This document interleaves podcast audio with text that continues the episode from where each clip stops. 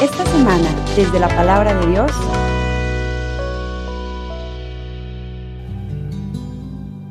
En aquel tiempo comenzó Jesús a anunciar a sus discípulos que tenía que ir a Jerusalén para padecer ahí mucho de parte de los ancianos, de los sumos sacerdotes y de los escribas, que tenía que ser condenado a muerte y resucitar al tercer día.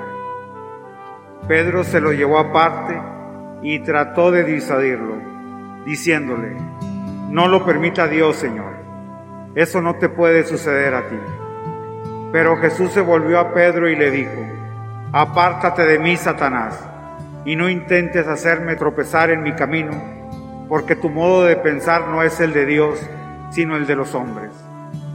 Luego Jesús dijo a sus discípulos, El que quiera venir conmigo, que renuncie a sí mismo, que tome su cruz y me siga, pues el que quiere salvar su vida, la perderá, pero el que pierda su vida por mí, la encontrará.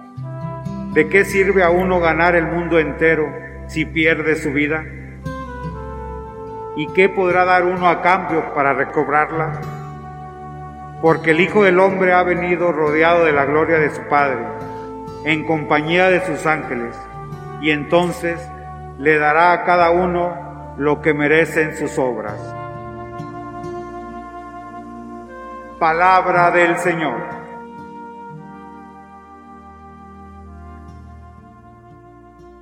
La semana pasada recordábamos este capítulo 16 y decíamos que este capítulo, en esta parte que estamos viendo, es lo que se llama una instrucción eclesiástica o eclesiológica de Mateo en este capítulo, que decíamos está formada por tres grandes partes. La primera y la segunda parte las vimos la semana pasada. El liturgista divide este texto en dos partes. El primero lo vimos la semana pasada, el reconocimiento de Jesús como Señor y Mesías y el nombramiento de Pedro como el encargado de la iglesia. Revela aquí el Señor la idea de formar una iglesia, una comunidad, y esa comunidad estará formada por aquellos que reconocen a Jesús como el Mesías. Veíamos la primera parte que tiene que ver con un reconocimiento de Jesús como Mesías, que es una obra divina. Dice Bienaventurado eres Simón, hijo de Juan, porque esto no te lo ha revelado ni la carne ni la sangre, sino mi Padre que está en el cielo. Entonces, el reconocimiento de Jesús tiene que venir como un don de Dios. Hablamos de eso la semana pasada. Ahora, este grupo de personas que reconocen a Jesús como Señor y Mesías van a formar un grupo, una comunidad, como esta pequeña comunidad que tiene Jesús, pero es una comunidad que en el pensamiento de Mateo, en su escritura a la comunidad que él forma, va a tener que estar conformada por las personas que aceptan a un representante de Jesús. Jesús ahora nombra su representante decíamos la semana pasada, con una idea diferente en San Juan, pero también en el tema del pastor, es decir, alguien encargado de llevar adelante la iglesia. A este hombre lo ha escogido él y le ha dado poderes plenipotenciarios para atar y desatar, para poder cerrar y abrir, y el reino por eso está custodiado y está garantizado que durará para toda la vida.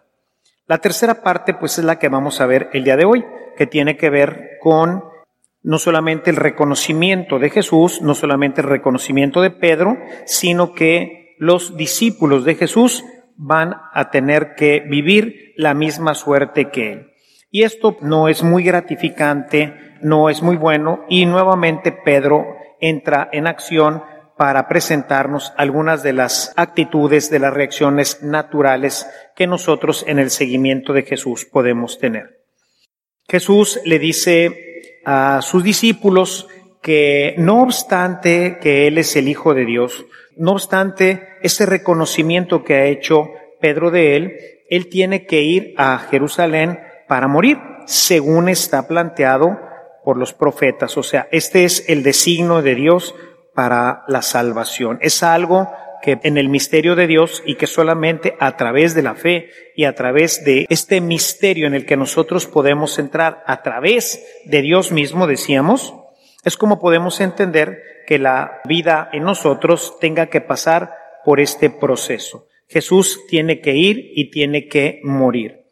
Esto desconcierta a los apóstoles que ciertamente esperan, según las ideas que generalmente se manejaban en el tiempo, se manejaba la idea de un Mesías temporal, alguien que viniera a suplir a David y que pondría a todos los enemigos de Israel a raya y nuevamente el reino de Israel sería un reino potente, poderoso, que dominaría finalmente a todo el mundo.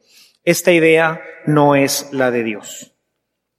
Pedro, que todavía su conocimiento del reino y su conocimiento del Señor todavía no es lo suficientemente claro, pues ante la propuesta de Jesús, él se opone, se va a oponer, él no comprende por qué Jesús tiene que ir a morir y entonces va a tratar de convencerlo de que ese no es el camino. ¿Por qué? Porque a los seguidores de Jesús nos gusta. Estamos en la persona de Pedro, Pedro nos identifica. Nos gusta una vida cómoda. Es más, nos gustaría que el reino de los cielos se pudiera fácilmente entremezclar con el reino de nuestro mundo, que pudiéramos ser mundanos y al mismo tiempo cristianos, vivir en este reino que es donde Satanás guía y controla a la humanidad y vivir en un reino en donde es Jesús el que guía y controla la humanidad. Esto no es posible. Tenemos que tomar partido. O estás conmigo o estás contra mí. O recoges o desparramas.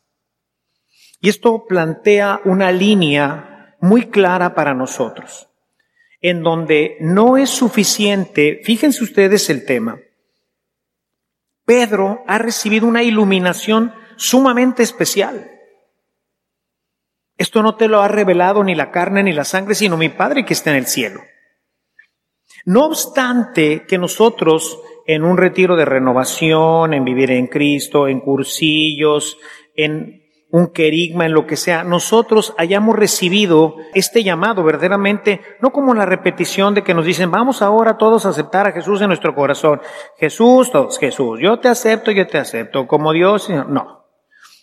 Estoy suponiendo una persona que después de haber hecho un proceso, se encuentra con Cristo en un retiro y esto le lleva a tener una intuición interna en donde finalmente dice Jesús sí está vivo y Jesús es mi Dios y mi Señor, como Pedro. No obstante esto, nuestra naturaleza humana que conoce este mundo todavía no conoce el reino de los cielos porque todavía está en una primera fase de conversión, entonces nosotros nos gustaría que nuestra vida no solamente fuera como está ahorita, sino que la oferta de Jesús de tener una vida plena la pudiéramos tener aquí. De tal manera que se acabara el sufrimiento, las guerras, las persecuciones, el hambre y todo lo demás. Y este no es realmente la situación, ¿verdad? Les decía, hoy tenía un retiro con todos los hombres que han tenido más de cinco años en su proceso de conversión. Y yo les decía que cuando nosotros entramos a este proceso de conversión, retiro de renovación, todas estas formas en donde nosotros vamos a aceptar a Jesús como Dios y Señor de nuestras vidas, en ese momento arranca un proceso pero es algo que no se acaba, porque la meta es la santidad, y la santidad es un proceso. Por eso dice Jesús en el capítulo 5, verso 48 de Mateo, es la invitación a ser perfectos, sean perfectos, y la perfección se alcanza en la repetición, en ir avanzando y avanzando y avanzando. Yo les ponía el ejemplo del tornero.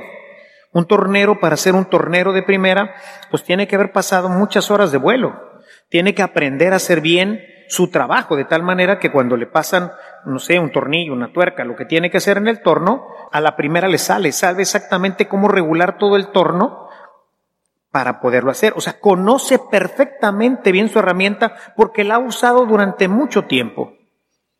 Lo mismo es la santidad. Para la santidad, cuando nosotros entramos en este proceso, se nos da un kit.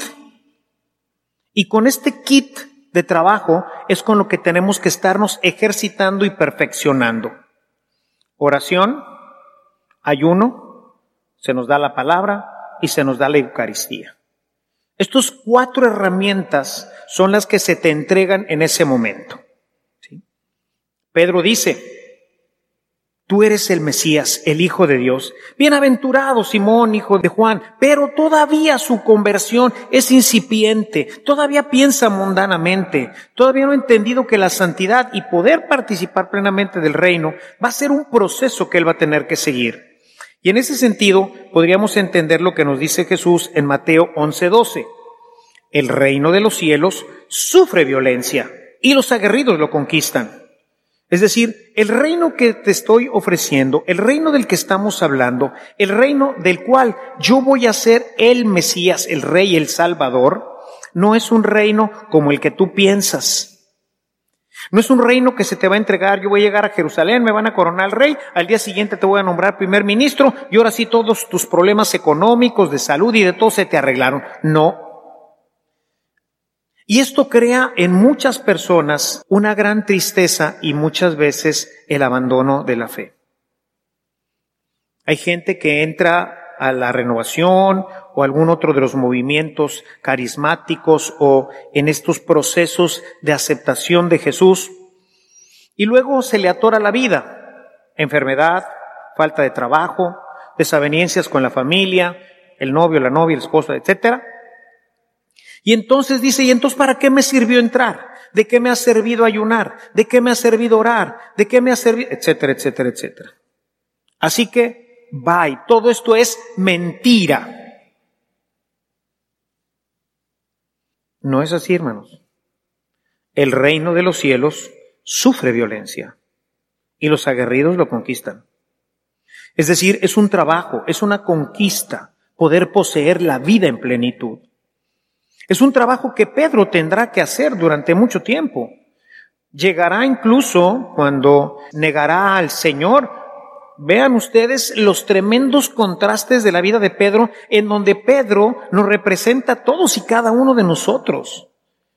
Tú eres el Mesías, el Hijo de Dios. Bienaventurado Simón, hijo de Juan. Para terminar diciendo, juro que no lo conozco. Los contrastes. Aún así, Jesús no lo rechaza. Jesús no lo manda a la porra. Jesús no le quita la promesa del reino, Jesús no le quita la oferta de él ser la cabeza de la iglesia, la roca de la iglesia, no se la quita, porque conoce nuestra humanidad y que sabe que esto es un proceso. Pedro, aquí está la herramienta, se llama cruz, se llama purificación. Pedro, tienes que purificarte. Tú piensas como los hombres, no estás pensando como Dios, más aún, la respuesta de Jesús a Pedro es tremenda, es lapidante. ¿Por qué? Vean ustedes Mateo capítulo 4 verso 10. Voy a leer un poquito antes para tener la tentación. Verso 8. De nuevo el diablo lo llevó consigo una montaña muy alta, le mostró todos los reinos del mundo y su gloria y le dijo, te daré todo esto si te postras y me adoras. El reino que nos ofrece el demonio. Le hace la oferta a Jesús, yo te daré todo esto si te postras y me adoras. Entonces Jesús le dijo, en la Biblia en latín diría exactamente lo mismo, va de retro, Satanás. Apártate de mí, Satanás. Quítate de aquí, Satanás, porque está escrito, adorarás al Señor tu Dios y a Él solo servirás. Vamos al capítulo 16. Dice en este texto, Jesús, dirigiéndose a Pedro, le dijo, va de retro, Satanás. ¿Por qué? Porque la obra de Satanás es evitar el triunfo del reino. Esa es la oferta de Dios para nosotros, un reino que no está relacionado con los tesoros y los reinos de este mundo. Es un reino que es el reino de los cielos. Y Satanás nos lo viene a ofrecer a todos nosotros, a cada uno, si te postras y me adoras, si me tienes a mí como tu rey y te olvidas de Dios, te olvidas de Jesucristo, yo te daré todo esto. ¿Y cuál es nuestra respuesta, hermanos? Ciertamente no es así tan evidente, ¿verdad? No es que se nos aparezca como a Jesús, no, es como la tentación que le propone aquí, es su amigo. Es nuestro mejor amigo que nos dice, no hombre, vámonos de día de campo, hoy no vamos a misa, total, te confiesas. Es nuestro mejor amigo, es nuestra esposa, es nuestro hijo, es nuestro papá, es Satanás, que se personifica en gente a la que amamos, como Pedro. Qué duro, ¿no? Qué duro tener que rechazar a las personas a las que amamos, porque están siendo utilizadas por Satanás. Son el instrumento de Satanás para apartarnos del camino de Dios, para apartarnos del camino del reino. Porque no ir al día de campo significa pues un sufrimiento, ¿verdad? Quisiéramos ir al día de campo, pero si vamos al día de campo ya no vamos a ir a misa. Quisiéramos ir a ver esa película que nos invitan, pero sabemos que esa película tiene un contenido que nos va a perturbar, pero me invita la chica con la que estoy saliendo, o el chico con el que estoy saliendo. Me invita y cada quien piense según su estado, ¿verdad? A los chicos, que les invitan las chicas, las chicas a los chicos, los esposos a las esposas, etcétera. Muchas veces, si nosotros no analizamos bien, podríamos estar aceptando la invitación del demonio. Todo aquello que nos aparte del camino del Señor es una invitación de Satanás. No importa de quién venga, puede ser nuestra hermana, nuestro hermano, nuestro novio, nuestra esposa, nuestro compadre, el sacerdote. No, hombre, ustedes comulguen, arrepiéntanse, no necesitamos ya confesarnos. Satanás diciendo eso. Satanás que nos usa, o sea, Satanás es un ser espiritual que necesita de nosotros, igual que Dios. La conversión a los demás ocurre porque hay alguien, Dios, pues así lo ha establecido, que exista lo que se llama la teología de las mediaciones. Llegamos a la conversión mediante un retiro, una predicación, etc. Y llegamos a la perversión a través de un libro, de una película, de una invitación. Satanás usa los medios que también usa Dios para llevarnos al camino. Y la decisión está en cada uno de nosotros, hermanos. Aquí inmediatamente Jesús reacciona. No se deja seducir porque lo conoce bien. Será lo mismo. O sea, Satanás no cambia. Eso es lo que siempre me llama la atención, que aunque no cambia de método, ni cambia de invitación, siempre caemos, porque se sabe disfrazar muy bien. O sea, los que han tenido la oportunidad de escuchar el seminario de nuestra lucha cotidiana contra el tentador, pues él se, se viste de cualquier cosa, hasta de ángel, para llevarnos a la perdición. Es la misma oferta del paraíso. Es la misma oferta que le hace, fíjense, de los doctores de la ley, de los fariseos, que serían los principales religiosos del tiempo, baja de la cruz y creeremos en ti. Si realmente eres el Hijo de Dios, les dice, baja de la cruz y creeremos en ti. Exactamente las mismas palabras del desierto. Si eres el Hijo de Dios, convierte esta piedra en pan. No más que Jesús no se deja engañar. Y a veces nosotros, sí. Y entonces abandonamos, abandonamos el camino del reino. La primera comunidad entendió muy bien que teníamos que dejar de pensar en las cosas de este mundo para que no fueran una tentación para nosotros. Porque mientras sean importantes y valiosas, el demonio sabe que tiene mucha oportunidad con nosotros. Si ustedes ven la primera carta de San Juan, en el capítulo 2, los versículos 15 al 17. Dice, no amen al mundo ni lo que hay en él. O sea, cuando amamos el mundo, el demonio tiene una posibilidad tremenda porque amamos esto. Nada más falta que nos lo ofrezcan. Si no lo tenemos es porque nadie nos lo ha ofrecido. Pero el día que nos lo ofrezcan lo vamos a agarrar. ¿Por qué? Porque lo amamos, lo deseamos. Si alguno ama el mundo, el amor del Padre no habita en él. Porque todo lo que hay en el mundo, los apetitos desordenados, la codicia de los ojos y el afán de riqueza humana, no viene del Padre, sino del mundo. Y el mundo y todos sus atractivos pasan, pero el que hace la voluntad de Dios permanece para siempre. Va de retro, Satana. Si tú no amas las cosas de este mundo, si tus ojos están puestos en las cosas eternas, en el cielo, va a ser bien difícil que Satanás te convenza. ¿Quieres un carro nuevo? Hombre, lo dicho. ¿Te lo consigo? Una esposa nueva, una casa nueva, más dinero. ¿Qué necesitas?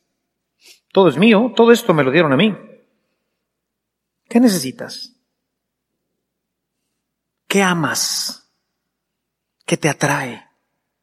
¿Qué te seduce? Pídemelo. Yo te lo doy. No amen las cosas de este mundo, ni sus placeres, ni sus cosas. ¿Por qué? Porque todo eso no pertenece a Dios y al no pertenecer a Dios, el demonio viene a ofertártelo. Todo lo que amamos, el demonio viene a ofertárnoslo. Y es bien fácil aceptar su oferta. Jesús puede rechazarlo porque no ama nada de esto. Él está dispuesto a dar su vida por la salvación de todos nosotros. Y no le interesan ni las casas, ni la fortuna, ni las esposas, ni nada. Quítate de aquí, Satanás.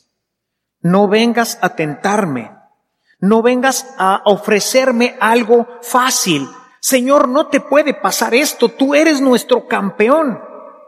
Y ay, Carlitos, es humano. Jesús es humano, tan humano como nosotros. Nada más que también es Dios. Pero también como hombre siente. También como hombre desea. Véanlo ustedes en el jardín de los olivos. Padre, no quiero. No quiero morir así.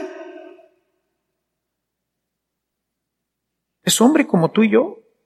No le gusta el sufrimiento, a nadie le gusta el sufrimiento. Pero no quiero hacer mi voluntad, sino la tuya. Ahí quien le está haciendo la oferta es directamente Satanás en su corazón. ¿Por qué tienes que sufrir, Jesús? ¿Por qué tu padre te obliga a hacer esto? Hombre, mándalo a la porra. No quiero, no quiero, no quiero. Pero no te quiero desobedecer. Por eso es importante no amar las cosas de este mundo, hermanos, porque el demonio ahí tiene mucha, mucha posibilidad de tentarnos, de ofrecernos eso que nos atrae, que nos gusta, eso que nos seduce, y como Él conoce bien nuestro corazón, como Él conoce bien nuestros apetitos, como Él conoce a cada uno de nosotros en lo particular, sabe qué es lo que le gusta, lo que le atrae, lo que le seduce, y tarde o temprano vendrá a ofrecértelo. Podremos decir, va de retro, Satanás, quítate de aquí de mi camino, no estorbes mi camino de santidad. ¿O será la oportunidad que el demonio tuvo para llevarnos a la vida desordenada? San Pablo en su carta a los colosenses, en el capítulo 3, los primeros dos versículos, leo esa carta. Dice, así pues, ya que han resucitado con Cristo, busquen las cosas de arriba, donde está Cristo, sentado a la derecha de Dios. Piensen en las cosas de arriba, no en las de la tierra.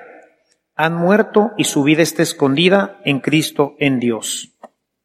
No busquemos, hermanos, las cosas de este mundo, porque ahí el demonio encuentra toda la oportunidad de tentarnos y de desaparecer en nosotros nuestras aspiraciones de santidad y puede llevarnos incluso hasta perder la salvación eterna.